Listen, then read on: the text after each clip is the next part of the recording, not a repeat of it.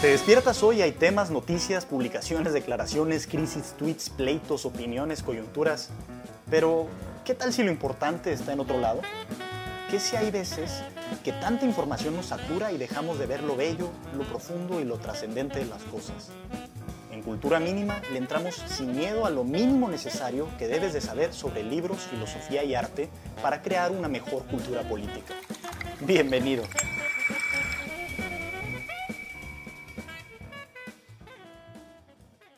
Santo Tomás Moro, uno de los pensadores y escritores ingleses quizá más reconocidos de todos los tiempos, es el eje central de esta conversación que vamos a tener el día de hoy, eh, José Antonio Terán y yo. Terán, pues bueno, te agradezco primero que nada que hayas de alguna manera motivado en mí la lectura y búsqueda de Santo Tomás Moro.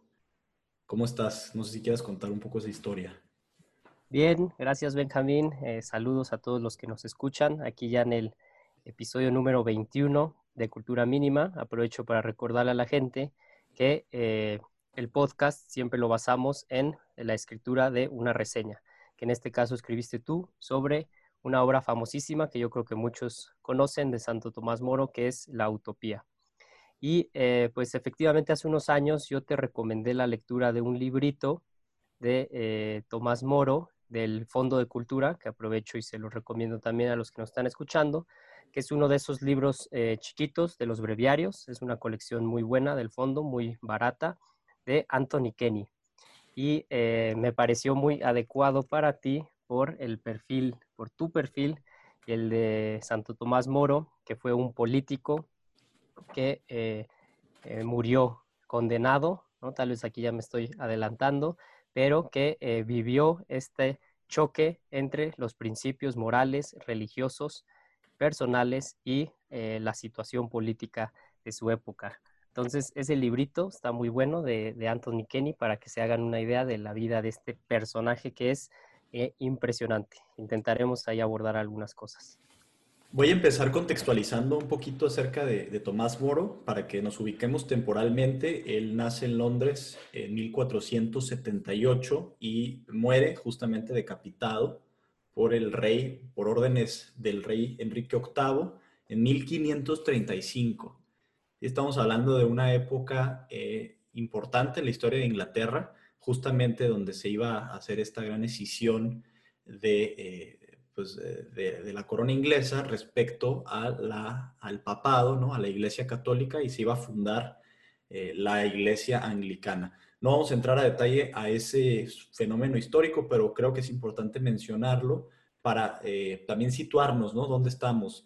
Eh, la obra más famosa de, de, Santo Tomás Moro es Utopía, una, una palabra que ya la usamos en la jerga común para referirnos a pues un estado ideal, un, lugar, un mundo feliz. Eh, y lo escribe eh, Tomás Moro siendo eh, de alguna manera representante del gobierno como mercader.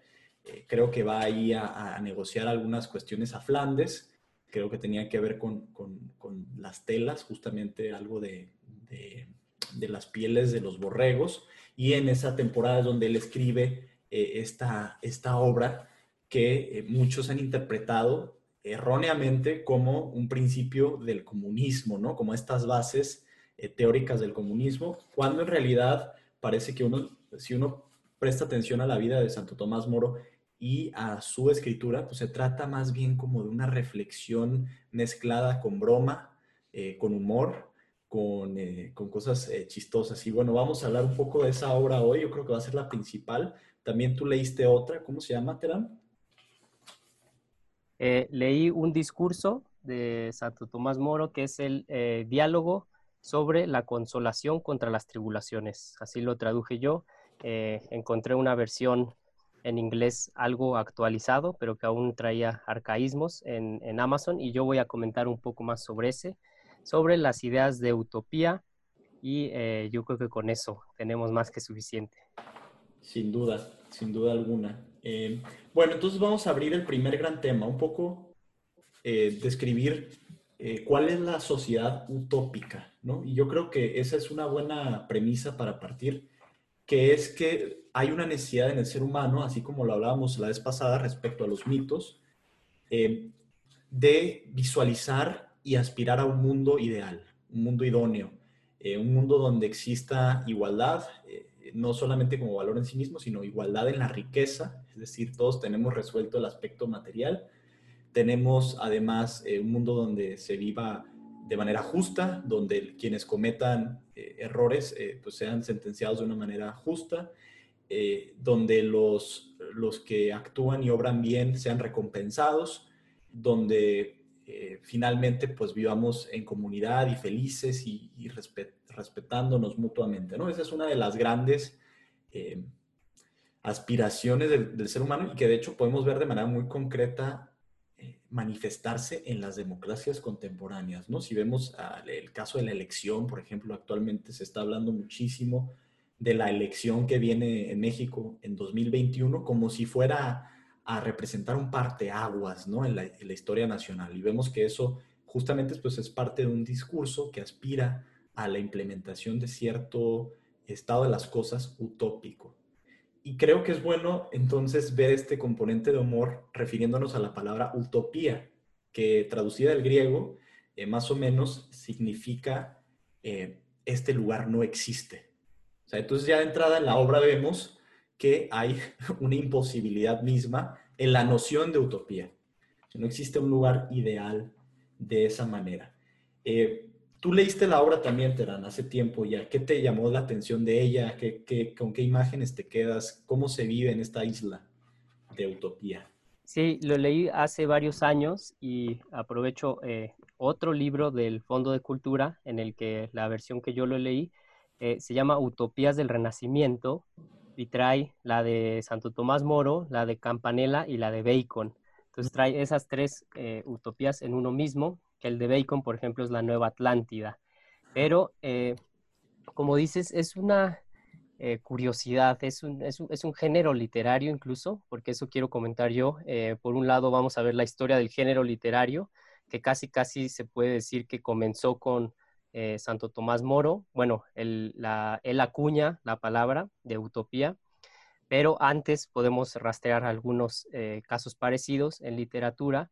Y por otro lado, eh, lo que también mencionaste ahí al decir algo sobre el marxismo, que es la utopía ya como una concepción política o incluso como acción, tal cual. Entonces a mí me gustaría entrarle a eso, pero bueno, a los que nos están escuchando, sí les digo que pueden leer eh, esta obra pues, como una especie de novelilla, como una historia entretenida, porque está todo eh, planteado en una estructura narrativa en la que es eh, un viajero que llega a la isla de Utopía.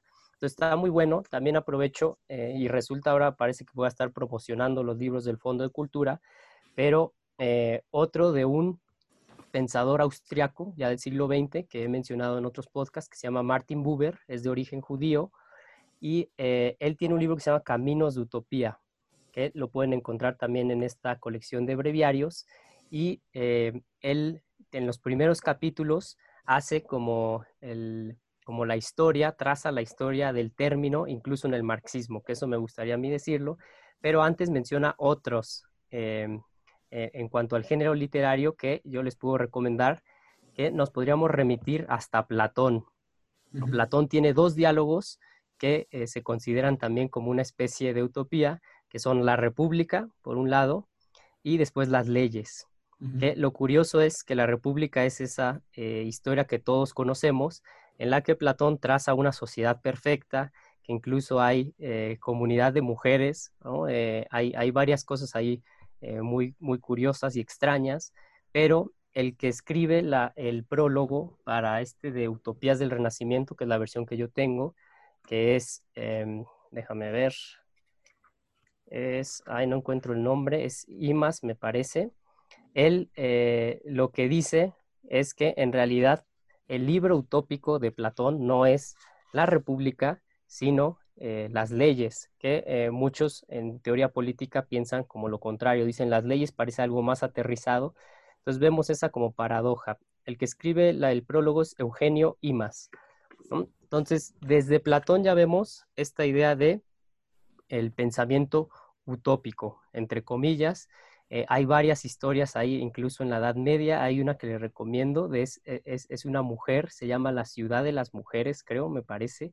no, no, no me acuerdo ahorita del nombre, pero es la misma idea, imaginar como una sociedad eh, totalmente diferente. Y en la modernidad lo que vemos como género literario es la distopía, eh, que así se dice a eh, lo contrario de las utopías, que eran sociedades que vivían ya en, paz y felicidad absoluta, y la modernidad, lo que hemos comentado muchas veces, pues solo nos dejan monstruos, y tenemos distopías como la del mundo feliz de Huxley, 1984, etcétera.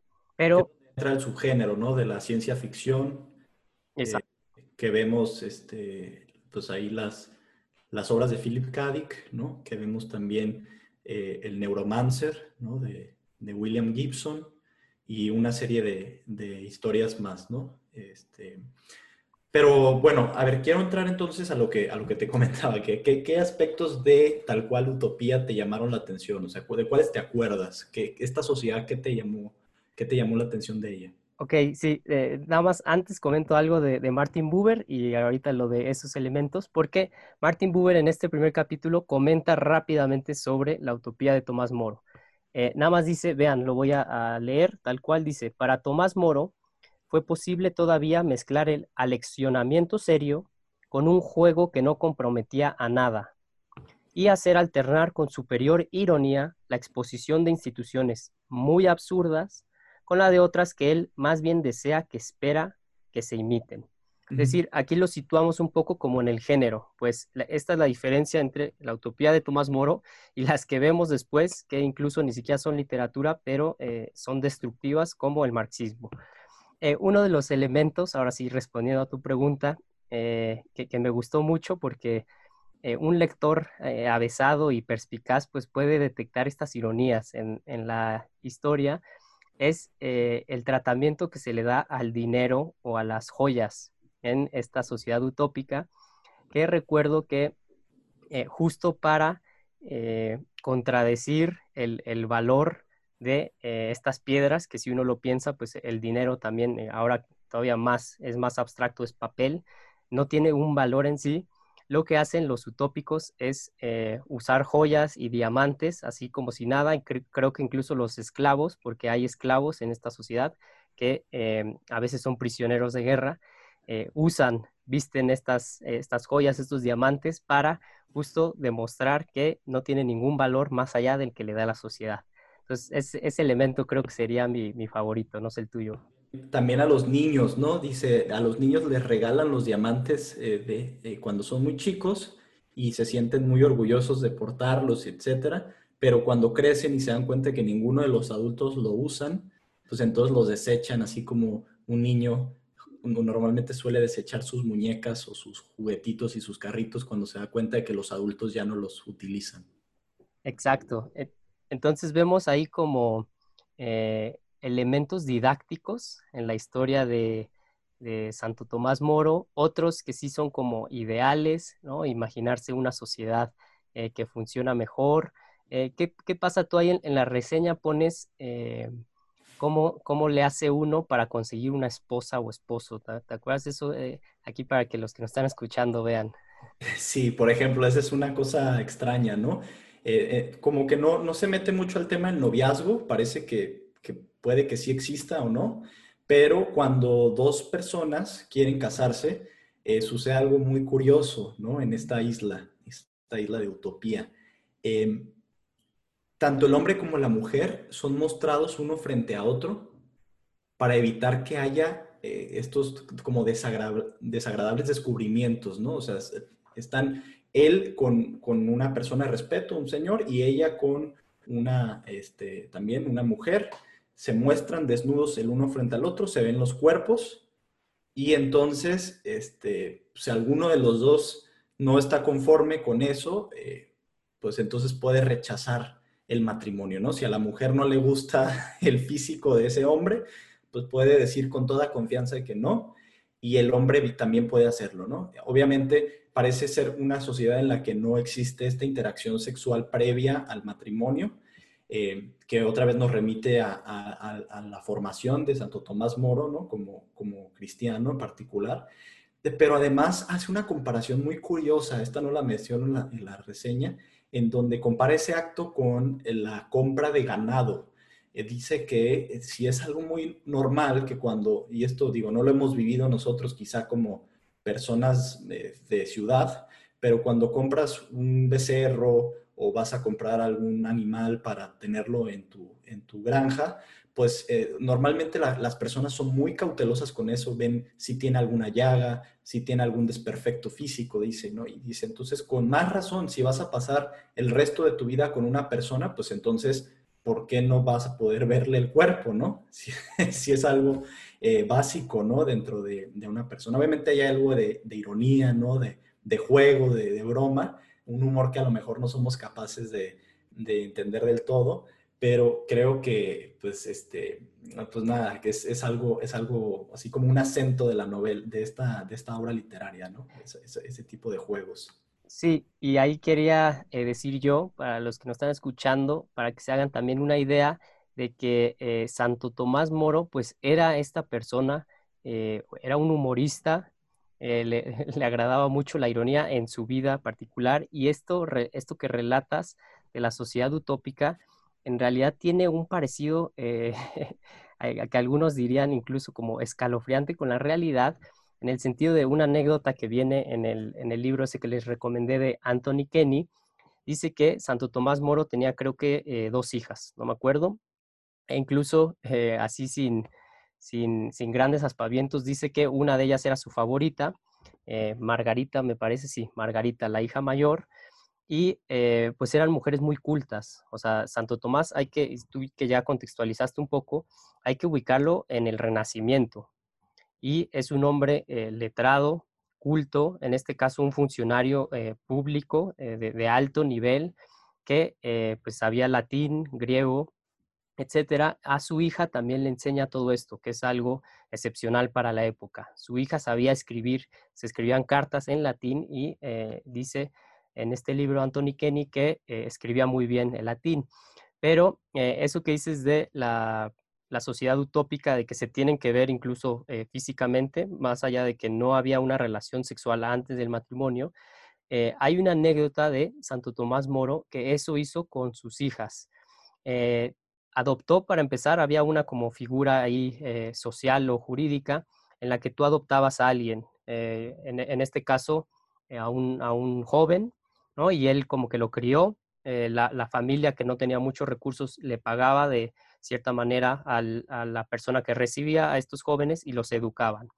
Y em, resulta que uno de ellos pues se quiere casar con las hijas de, Santo, con alguna de las hijas de Santo Tomás Moro, y él mismo le dice, eh, pues sí, bienvenido, ¿no? Entonces lo lleva a la habitación donde están las hijas, que están dormidas, y eh, levanta las sábanas. Están dos de ellas ahí, y les dice, le dice al, que va a ser el, prometido, ¿cuál te gusta? Entonces, eh, están desnudas las hijas y, creo que les dice, bueno, voltense, ¿no? Para que, para que haga esta revisión, esta inspección física, que eh, para un, oído eh, contemporáneo, pues resultaría realmente atroz y terrible. Lo, lo, primero que me viene a la mente sería una descalificación desde el punto de vista de las feministas. Así como que se está cosificando a la mujer, etcétera, pero en realidad no hay nada de eso. O sea, se nos hace muy extraño, pero como dices, em, ahora se ve eso en, cuestiones de ganado, pero el matrimonio como institución en esa época y, en realidad a lo largo de los milenios de historia de la humanidad, pues tiene estas implicaciones eh, físicas y reproductivas en este caso Santo Tomás Moro pues lo enfrentó de esa manera que ahorita nos resulta muy eh, extraño. Entonces quería ahí dejarles esa anécdota. Hay otra anécdota también que puede resultar chocante igual. Eh, él se casó dos veces em, y él inicialmente parece que con su primera esposa pues tenía una afinidad muy muy grande, estaba eh, pues sí, en términos coloquiales pues sumamente enamorado de ella, ¿no? Y fallece muy joven pero aquí sucede algo que también puede ser muy chocante, ¿no? Para nuestra época. hasta cierto punto, porque también hay, como derivaciones de esto, pero él a los tres meses ya está vuelto a casar. O sea, y se volvió a casar con una mujer a lo mejor que ni siquiera le gustaba tanto, que es la mujer con la que pasa el resto de sus días e incluso lo acompaña hasta la Torre de Londres, ¿no? Donde, donde finalmente va a ser decapitado, eh, pero también con una visión a lo mejor muy distinta de lo que es el matrimonio y justamente la responsabilidad que él albergaba eh, concreta de criar una familia, ¿no? Y, se da cuenta de que no puede hacerlo bien sin una mujer eh, que esté allí presente este, y además de eso, parece que ella también era viuda, ¿no? Entonces eran dos viudos eh, que se juntan y, emprenden una nueva familia, ¿no? Algo totalmente válido y aceptable desde el punto de vista de la fe profesaban, ¿no? Eh, la, religión católica en especial. Y, lo menciono también porque ese elemento de su catolicismo, de este, como ya dijiste, gran, gran pensador, en realidad no fue un, escritor prolífico, parece que sí hubo momentos de su vida donde escribió muchísimo. Ahí tengo el dato de, del libro también de Anthony Kenny, ¿no? De donde se habla de que escribió medio millón de palabras en, en tres años. No, no saqué cuentas de cuántas palabras al día serían esas, pero, pero en cuanto a obras publicadas, pues él no es tanto un escritor, sino un, pues, un estadista, ¿no? Y eh, les digo, traigo a colación esto de su catolicismo porque va a tener que ver muchísimo con el final de su vida, ¿no? Y ese final de su vida, de, cierta manera, también ensalza el resto de la vida de Santo Tomás Moro. Y, quiero entrar un poco a eso, ¿no? A decir cuál era el problema de la época. Eh, creo que ahí se puede relacionar un poco bien, eh, con, con, esta idea de trascendencia que a lo mejor podemos comentar. Eh, antes, de que, antes de que entremos eso, ¿por qué no cuentas también lo que hizo en el en esa especie de poema o, epitafio para su primera esposa, para que vean también el, humor.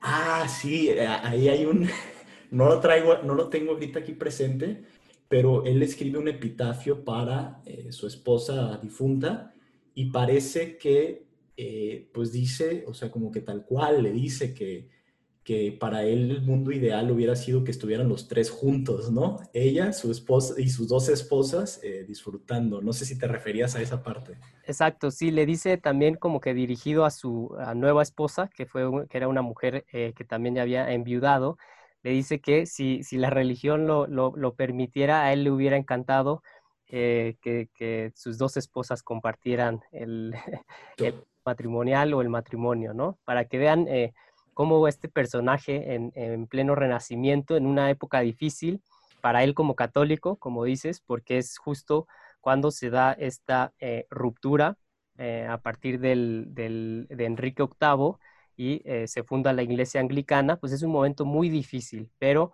Tomás Moro sí escribió mucho, algunos valoran su obra como por su prosa, lo cual me recordó eh, otro autor ya del, un poco posterior del siglo XVII, en un libro de eh, Roberto Calasso, que es un crítico italiano, habla sobre Robert Brown, sí, Robert Brown, y dice que su obra también el contenido es como despreciado, pero su prosa es maravillosa. Y así pasa con eh, la mayor parte de la obra de Santo Tomás Moro. Muchos dicen que en cuestión de contenido no es tan valiosa, pero que en cuanto al uso del lenguaje del inglés es algo maravilloso. Entonces, recordar eso, Santo Tomás Moro es un estadista católico en una Inglaterra que eh, ya es plenamente anglicana y de ahí viene eh, parte de sus problemas. Muy bien, perfecto. Entonces justamente es lo que quiero, quiero hablar, ¿no? De, esta, de, esta, de este cisma religioso que se está viviendo.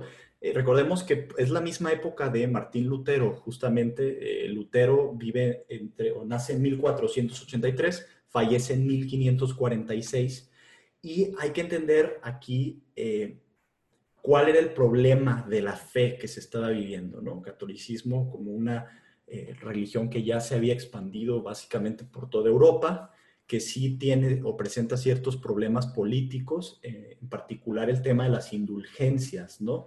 Eh, parece que había ahí evidencia de que pues se, cobraban muy caras estas, estas, este, este tema de las indulgencias, se estaba haciendo de, de alguna manera un negocio, ¿no? De, de, eh, pues, de la salvación, ¿no? Obviamente es algo completamente opuesto al mensaje central de la, fe. Y creo que se entendía también porque, eh, pues, es todavía una, una religión que está, este, pues, cimentándose y tenían mucho, mucha independencia y mucho poder los obispos, ¿no? Como es justamente eh, separados al, al obispo de Roma, que es el que actualmente conocemos como el Papa. Entonces se opone eh, Lutero en aquella época a este tema de las indulgencias, pero también se posiciona contra eh, cuatro de los siete sacramentos, que ahí es donde atenta directamente contra eh, el, el, fondo de la fe cristiana y entra con esta idea que creo que comentamos en un podcast de los iniciales, ¿no? Que es que lo único que el pecador necesita es la justificación por la fe eh, en las mercedes de Cristo. Sin fe todo es vano, con ella todo es posible. O sea, es decir, anula completamente eh, el rol de eh, la iglesia y le deja todo al individuo en su relación con, el Mesías, ¿no? con el Salvador, con Cristo. y es allí donde justamente de manera inicial Enrique VIII, el rey de aquella época en Inglaterra, se posiciona como esto que se llamaba un fidei defensor, un defensor de la fe y defiende al papado.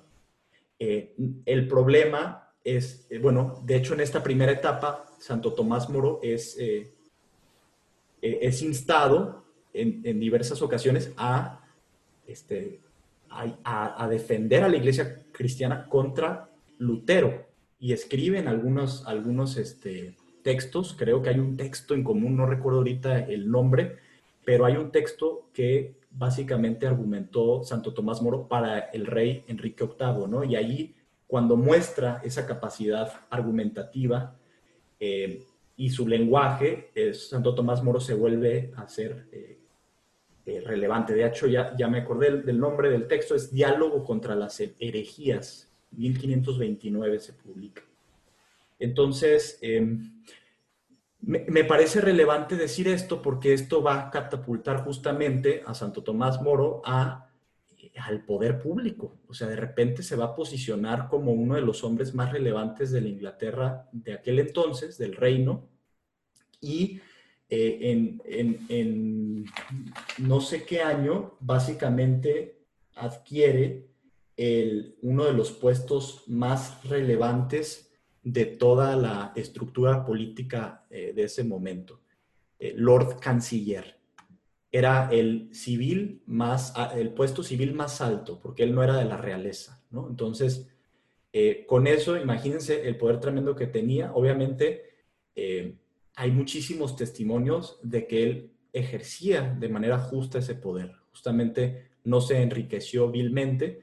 Y cuando Enrique VIII quiere casarse con Ana Bolena, entre otras cosas, porque no había podido tener un sucesor a la corona, eh, quiere eh, que, que, se acepte su divorcio y entonces se irgue eh, San Tomás Moro como un gran defensor, del matrimonio y pierde todo. Pierde todo porque no acepta directamente la capacidad, más bien, no acepta que Enrique VIII se divorcia. Y entonces ya después vendrá todo esto, ¿no? Que es condenado a muerte, eh, que se le dan varias oportunidades para decir que aprueba esta situación, no lo hace, finalmente decapitado, su cabeza mostrada mm, ahí, eh, digamos, creo que es afuera del, puente de Londres, eh, durante un par de semanas, ¿no? en una estaca. Terrible, ¿no? Entonces, todo esto creo que nos trae a luz también de la potencia de los escritos que él hacía, porque hay una fundamentación teológica en su vida, una fundamentación teórica que eh, justamente apela a lo trascendente. Y es a donde quería llegar, ¿no? Si no, no podemos entender, creo yo, su obra, ¿no? Ni siquiera Utopía, que es una broma, pero en, algunos aspectos, pero tiene también elementos eh, que él defiende, ¿no? Que, que él este, como lo decías con, la cita de Buber, que, en los que él realmente sí creía y que sí quería poner sobre la mesa. Sí, entonces antes ahí de entrar tal vez a esto la trascendencia que, ah, es muy eh, aparente en el otro libro que leí yo de él, que es el diálogo sobre la consolación en las tribulaciones, pues retomar tal vez algunas cosas que mencionas. uno, entonces, situar a, em, a Santo Tomás Moro en su época. Por ahí mencionaste a Martín Lutero, está esto del protestantismo, que yo ahorita quiero mencionar algo y eh, también para que, para que vean eh, qué otro tipo de personajes andaba por ahí. Santo Tomás Moro fue muy amigo de Erasmo de Rotterdam, que escribió este libro famoso que usualmente traducen como Elogio de la Locura o Encomio de la Estulticia, que creo que va más por ahí como que esto de estupidez, que eh, es, un, es una persona, bueno, Erasmo de Rotterdam fue una persona muy crítica de la situación de la Iglesia Católica en ese momento, pero no llegó a, esta ruptura absoluta como la de Martín Lutero. Erasmo de Rotterdam siempre permaneció dentro de lo que podemos llamar la ortodoxia. Y si ustedes leen la obra de Erasmo de Rotterdam, van a ver que también hay una sátira y un sarcasmo, una ironía eh, mordaz, eh, para que también se hagan una idea o se quiten eh, de la mente estas, estos prejuicios o estas ideas falsas que tenemos de que pues, no había discusión y eh, la Iglesia Católica nada más era eh, a través de la Inquisición, imponía todo su eh, pensamiento. Sí había una riqueza y había una crítica intelectual impresionante en esa época. Entonces, con esto del protestantismo, yo quisiera tal vez nada más mencionar un, un, poco, hilar la idea de utopía. ya vimos como género literario dónde aparece, pero retomarlo como esta idea política.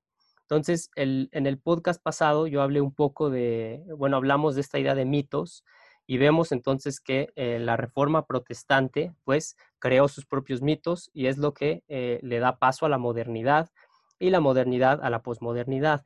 Entonces, en, ese sentido, unos años después de, la vida de Santo Tomás Moro, están los eh, puritanos, que ya son protestantes ingleses radicales. Y ellos son los primeros, dice don Dalmacio Negro Pavón, este filósofo español que mencionamos el podcast pasado, que eh, traen eh, como que esta idea de utopía, en este, en este caso religioso, pero eh, le, quieren dar una realidad concreta en lo político. Entonces, e, esto de Tomás Moro, su utopía jamás le hubiera pasado por la mente intentar convertirlo en un programa político estos eh, ingleses radicales del siglo XVII, de la Revolución Inglesa, en cambio, sí, sí lo convierten tal cual en eh, una postura política y en un intento de transformar la realidad a partir de esto utópico.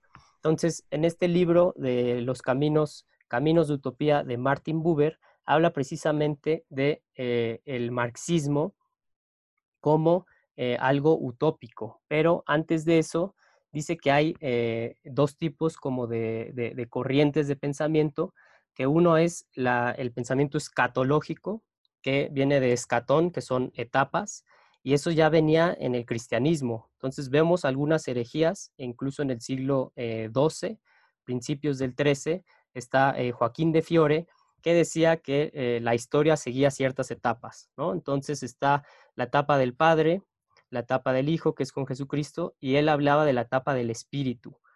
Y eh, a partir de este pensamiento escatológico, pues sí se dan eh, locuras de todo tipo. Eh, otro ejemplo, particularmente en la, en la, religión judía de esto, de esta como intento de traer la utopía a la realidad concreta, es un autor que menciona que es Isaac Bashevis Singer. Les menciono, les, perdón, les recomiendo que lean Satán en Goray, que vemos otra vez en el siglo XVII eh, lo que puede resultar de un pensamiento totalmente ajeno a, la realidad y, y, cómo estos pequeños poblados de judíos, estos shtetls, acababan en el caos. Entonces, por ahí lo vemos en la religión judía, el cristianismo también trae esto. Son eh, los protestantes de la Revolución Inglesa los primeros que lo quieren eh, imponer el reino de los cielos en la tierra, y el marxismo finalmente eh, tiene de estos elementos teológicos y eh, de pensamiento, no tanto escatológico, diría eh, Martin Buber, sino utópico. Él dice que lo escatológico tiene que ver con el tiempo y lo utópico con el lugar. Y el marxismo es simplemente una teoría que, bueno, Marx de hecho usaba el término utópico eh, de manera despectiva frente a los socialistas utópicos, decía, ustedes, eh, sus ideas no tienen eh, relación con la realidad, en cambio el marxismo científico sí, pero pues tiene esta implicación también, que las diferencias tan marcadas en el capitalismo van a llevar a un momento en el que el proletariado va a imponerse a través de la dictadura y vamos a llegar a esta sociedad que eh, ya no va a tener diferencias, ya no va a tener desigualdad, ya no va a tener mal. Entonces, eh, yo quería eh, simplemente hilar otra vez como esta idea de utopía, por un lado como género literario y ahora como movimiento político y ver cómo está relacionado con el protestantismo. Sí, y de hecho hay también un episodio que es una arista muy interesante que voy a dejar nada más mencionada, que justamente también este pensamiento y en particular la, utopía de Tomás Moro se trató de traer a la Nueva España, en particular a través eh, de Fray Bartolomé de las Casas, eh, donde justamente eh, se trató de llevar de la utopía literaria a la utopía empírica, ¿no? A esta utopía ya puesta en práctica. Y hay que recordar que esta época, y eso no lo he mencionado, también se caracterizó por un, anhelo en Europa humanista eh, de ver tal cual la humanidad descubierta, desnuda, sencilla, ingenua. Eh, veíamos el Emilio de, este, de Rousseau hace algunas, o creo que justamente el podcast pasado, eh, y con el descubrimiento de América, pues se vio la gran oportunidad de llevar a esto a la realidad, ¿no? Este, este europeo que de alguna manera estaba pues, eh, eh, ¿cómo decirlo?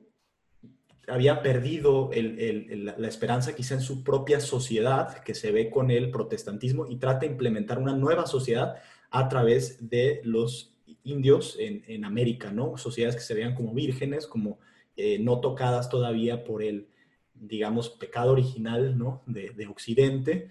Y y bueno, eh, pues obviamente hay, hay frailes y hay pensadores y hay conquistadores que traen estas ideas eh, en boga y que quieren verlas reflejarse en esta nueva tierra. Es un tema también eh, gigantesco para, para, bueno, para tenerlo en cuenta, ¿no?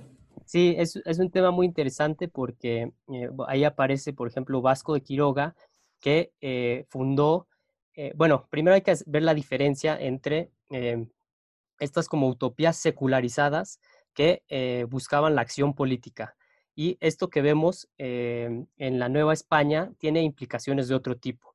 También está esta especie de pensamiento utópico, por ejemplo, en las eh, ideas de Vasco de Quiroga en Michoacán, que, eh, que, intenta ordenar las sociedades indígenas de manera que sea mucho mejor que en la vieja Europa, que como dices, pues ya se veía como en decadencia y eh, eso eh, pervive hasta nuestros días eh, cuando vemos que hay algunos pueblos que se dedican, por ejemplo, a la fabricación de guitarras, que está por ahí Paracho, Michoacán, es resultado de esto. Y también allá en tus tierras, Benjamín, en Baja California, lo hemos visto, que los tanto franciscanos como jesuitas se lanzaron a, a estas tierras inexploradas, aparentemente, para imponer estas ideas como de un nuevo comenzar, ¿no? Pero sí hay que hacer la diferencia entre estas concepciones religiosas que no buscaban para nada eh, imponer una, ideología, una acción política con lo que es el marxismo y el socialismo. De acuerdo. ajá, y nada más eh, quiero eh, citar ahí a Martin Buber para que hagamos esta relación o esta diferencia más bien entre la utopía religiosa y la política y con eso ahí, ahí te dejo. Eh, Marx criticaba entonces a los socialistas utópicos, decía ustedes no tienen eh, ninguna concepción eh, real y le escribió a Proudhon, que es un socialista francés también muy reconocido, y vean lo que le contesta Proudhon. Busquemos conjuntamente, si usted lo desea, las leyes de la sociedad y el modo como se realizan. Pero, por el amor de Dios, una vez que hayamos escombrado todos esos dogmatismos a priori, no pensemos en cargar al pueblo con doctrinas por nuestra parte. No incurramos en el error de su compatriota Martín Lutero, que después de haber derrocado la teología católica, sin perder tiempo se dedicó con gran derroche de excomuniones y anatemas a fundar una teología protestante. por el hecho de que estemos al frente de un movimiento, no nos convirtamos en jefes de una nueva intolerancia, no nos comportemos como apóstoles de una nueva religión, aunque esa religión fuera la de la lógica, la de la razón. Aquí vemos a Proudhon intentando decirle eh, a Marx que no se convierta en una religión y vemos que evidentemente el marxismo y el comunismo del siglo XX se convirtió en la religión y la peor de las religiones. De acuerdo. Bueno, entonces voy a, voy a tomar brevemente el tema de la trascendencia, porque vamos ya a contratiempo y quiero eh, que, cerremos con esto, ¿no? Entonces, eh, ¿qué es la trascendencia, no? Creo que es una pregunta que, que, podríamos eh, hacernos.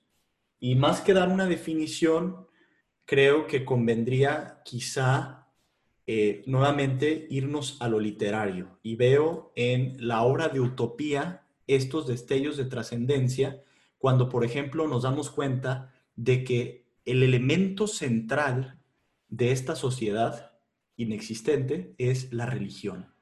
Y una religión que es una religión obviamente inventada por, el imaginario de Santo Tomás Moro, eh, habla en su misma discusión que no, que, de hecho los utópicos acogen bien el cristianismo, ¿no? Ahí, ahí este, lo, lo, relata así, pero que ellos tenían más bien una tendencia hacia lo natural.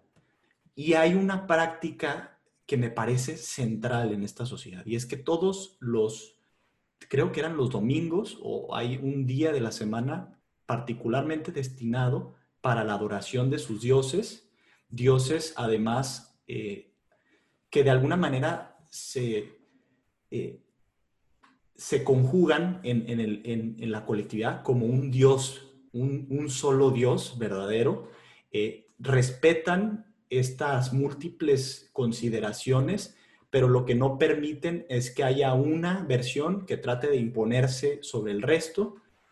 Y hay una práctica que todos hacen que me parece magnífica y central, y es la de eh, una especie de expiación colectiva, en donde en estas eh, reuniones y ceremonias religiosas, donde oran a los dioses, y, esto, esto que le piden a ellos me parece algo que toda sociedad este, podría hacer, eh, y, habría grandes resultados, ¿no? Eh, le, piden que les, les diga si su religión es la correcta, es decir, si sus creencias son las correctas, si no, que entonces les muestre el camino y si sí, entonces eh, la prudencia para poder transmitirle esto a los pueblos que no lo conocen, ¿no?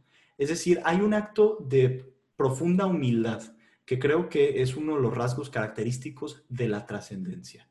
Cuando creemos que todo está en lo inmediato, en la, en la mediatez, entonces eh, lo trascendente se apaga y entonces no hay tampoco eh, sentido para ser humildes, ¿no? Porque pues esta vida terminará como, así como se prendió la llama, pues se apagará, se extinguirá y no hay nada más, entonces no hay sentido de humildad. En los utópicos no sucede tal cosa, al contrario, tienen prácticas sociales que los llevan a esta comprensión de que quizá no tengan todavía la verdad y la siguen buscando.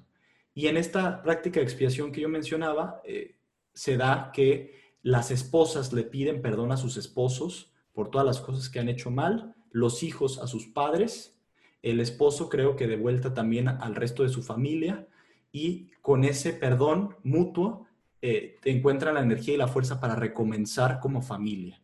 Eh, eh, y a trabajar la semana que empieza. Es decir, hay actos de, otra vez, humildad manifestados a través, concretamente, del perdón. Son sociedades además muy apegadas a los, a los placeres eh, corporales, sobre todo porque ven que el cuerpo fue hecho para recibir ciertos placeres. Sin embargo, no, no caen en absurdos como en los que vivimos en nuestra época, donde todo se reduce a ese tipo de placeres o que no tienen ningún tipo de limitaciones. Ya vimos con el ejemplo de estos amantes que se tienen que ver desnudos, que en efecto sí hay prácticas, ¿no? Que eh, tratan de salvaguardar cosas más importantes. Entonces, eh, con, esto, con esto trato yo de, de, de explorar esta idea de la trascendencia social. No sé cómo lo veas. Yo querría relacionarlo otra vez con la vida, bueno, a través de la obra de Santo Tomás con su vida. En este libro que leí, del diálogo eh, sobre la consolación contra las tribulaciones, vemos ahí que aborda temas súper concretos, prácticos, que eh, nos podrían ser de gran utilidad y que apuntan a esta idea de trascendencia, porque habla de eh, el sufrimiento y dice que todos los, los sufrimientos que existen, ya sean corporales o espirituales, tienen un sentido, que esa es la diferencia del cristianismo con otras religiones u otras respuestas que se han dado a lo largo de la humanidad frente al dolor y al sufrimiento. El budismo, por ejemplo, lo busca eliminar a través de la eliminación del ego. El estoicismo, enfrentarlo de manera valiente. El cristianismo le da sentido. Y eh, este libro es maravilloso, se lo recomiendo. Aborda temas de sufrimiento, dolor, de suicidio. Em, de, de repente hay un pasaje largo en el que los dos personajes, Antonio y Vicente, hablan de el miedo que tienen a la invasión de los turcos. Y eh, Santo, Tomás de, eh, Santo Tomás de Aquino, iba a decir, Santo Tomás Moro, perdón, em, eh, es, impresionante cómo en este libro habla de el, sufrimiento o el miedo frente a la, a la, prisión, frente a ser encarcelado, frente a ser condenado a muerte, que es algo que la persona, Santo Tomás Moro, encaró de manera valiente y de hecho por eso es, bueno, principalmente declarado un santo eh, por la Iglesia Católica, que es algo polémico por eh, todo esto que vimos del contexto de eh, que murió como mártir frente a, a, los ingleses, al gobierno inglés. Entonces, eso me, me, recuerda también una película de 2019 de Terrence Malick que se llama Vida Oculta, A Hidden Life, en la que vemos a otro que es considerado beato por la Iglesia Católica, es un austriaco que eh, se negó a participar en la guerra como soldado con los nazis. Una vez que eh, Alemania eh, anexó a Austria, él, por sus principios, por su religión, por esta idea de trascendencia, se opuso individualmente a, al, mal de esa época. Entonces, eso vemos en Santo Tomás Moro y es impresionante el, cómo en sus escritos, en este diálogo, también eh, vemos esta coherencia absoluta con sus creencias y lo que vivió, porque eh, recuerdo el, pasaje más eh, impresionante, creo yo, de la película esta de Terrence Malick, es cuando él está en la cárcel, ya lleva varios años, y dice, sin embargo, soy libre. De repente vemos esta contraposición de cómo está encerrado y dice, la libertad nadie me la quita. Y creo que Santo Tomás Moro, con su obra y con su vida, demuestra esa trascendencia de una libertad más allá de eh, ideas posmodernas que, no, que, se cierran a lo trascendente. Y esto del sufrimiento que mencionas también me parece bueno mencionar que en el cristianismo el, sufrimiento se concibe como un misterio también. Es una cuestión que no terminamos de entender como seres humanos. ¿Por qué habremos de sufrir? ¿no? Y, bueno, allí obviamente entra un, elemento central de la fe, que es la cruz. Eh, no, no vamos a, tocarlo porque ya nos iríamos eh, por unos parajes muy, muy, muy, muy profundos que no habrá tiempo de, mencionar. Quiero cerrar eh, la reflexión con esta invitación recurrente que hacemos a ir directamente a las obras. Utopía, nuevamente, creo que nos da luces sobre cómo podría hacerse un gobierno que además de todo no tiene miedo, más bien, cómo pensar los temas políticos a través de la imaginación. Para mí también en el género literario utopía existe un método para pensar lo político que hoy en día no, eh, no está en boga y que de hecho creo que es eh, un gran pesar sobre nuestra vida pública y es que no imaginamos, no imaginamos nuevos mundos. Creemos en ciertas cuestiones ideológicas, justamente, ¿no? Que si el medio ambiente, que si la igualdad, que si no sé qué otra cosa, eh, que si la cuarta transformación, o sea, ¿qué es eso? Pero no imaginamos nuevos mundos que, incluyen todos estos detallitos, ¿no? El arte, el trabajo, eh, eh, las relaciones humanas, la religión, todos estos elementos que componen la vida social humana. Entonces yo por ese lado reivindicaría a través de la obra de Santo Tomás Moro la relevancia de la imaginación en el pensamiento político contemporáneo necesario. Y por último, me gustaría también eh, hacer, además de la invitación a la, obra de Utopía, eh, no sé, voy a leer una oración que es atribuida a, a Santo Tomás Moro, que nos refleja también una postura existencial que hoy en día puede ser benéfica. La voy a leer brevemente y con esto ya para eh, tu última reflexión, Terán, y nos vamos. Oración del buen humor de Santo Tomás Moro. Concédeme, Señor, una buena digestión y también algo que digerir. Concédeme la salud del cuerpo, con el buen humor necesario para mantenerla. Dame, Señor, un alma santa que sepa aprovechar lo que es bueno y puro, para que no se asuste ante el pecado, sino que encuentre el modo de poner las cosas de nuevo en orden. Concédeme un alma que no conozca el aburrimiento, las murmuraciones, los suspiros y los lamentos, y no permitas que sufra excesivamente por ese ser tan dominante que se llama yo. Dame, Señor, el sentido del humor concédeme la gracia de comprender las bromas para que conozca en la vida un poco de alegría y pueda comunicársela a los demás. Así sea. Oración de Santo Tomás Moro. ¿Con qué cerramos, Terán?